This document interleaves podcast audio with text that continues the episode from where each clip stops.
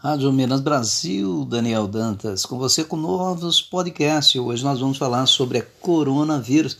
Eu sei que já encheu o saco, está enchendo o saco, e sei que o pior de tudo isso é que vítimas continuam sendo feitas em todo o país, e é claro, em várias partes do mundo, em algumas delas, inclusive na cidade de Wuhan, tem 11 milhões de habitantes. Lá na China já foi controlado, não há sequer o registro de uma morte neste último mês.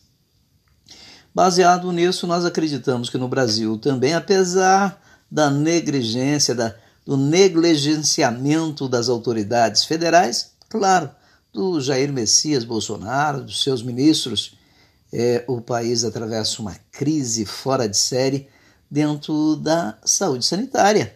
A vacinação ela vai devagar aqui pela Rádio Minas Brasil, hoje, sexta-feira, 19 de março de 2021.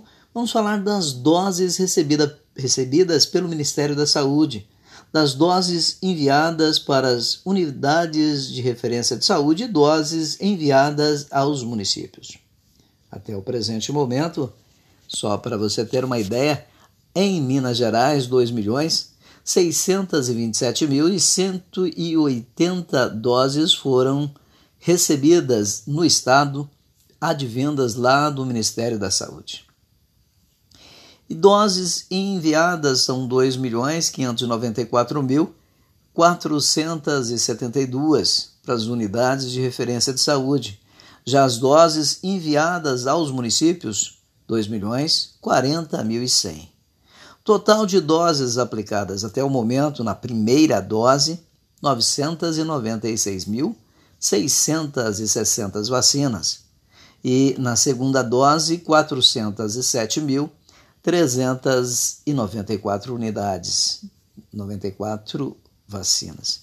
Ou seja, primeira dose, 59,72% das vacinas recebidas já foram aplicadas e a segunda dose apenas 24,4% dessas vacinas. Profissionais de saúde, gestores, legislação e tudo isso e muito mais você encontra, claro, dentro do boletim informativo sobre o vacinômetro. Vacinômetro é muito importante porque nós precisamos, todos, todos precisam ser vacinados, inclusive você.